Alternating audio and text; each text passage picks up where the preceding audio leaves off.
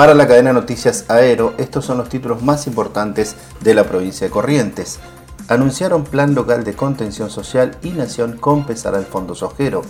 En el día de ayer, el gobierno de la provincia de Corrientes informó formalmente la restitución por parte de Nación del fondo sojero y anunció medidas de contención social.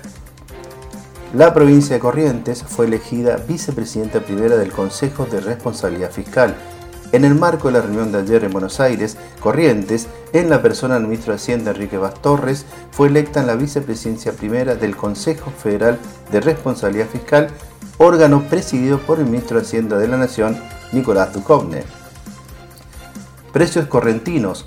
Consenso entre los comerciantes para ampliar el número de productos. Representantes de la cadena de supermercados locales se reunieron con el ministro de Industria para avanzar en el programa. El objetivo es garantizar el acceso a artículos de primera necesidad. Preocupación por la comunidad de San Luis del Palmar por la suspensión del dragado del riachuelo. Ante la posibilidad que se detenga por pedido de un grupo ambientalista, el padre Epifani Barrios de la localidad de San Luis Palmar hizo público su pedido para que el dragado continúe. La localidad de San Luis Palmar fue una de las más afectadas por las inundaciones el año pasado.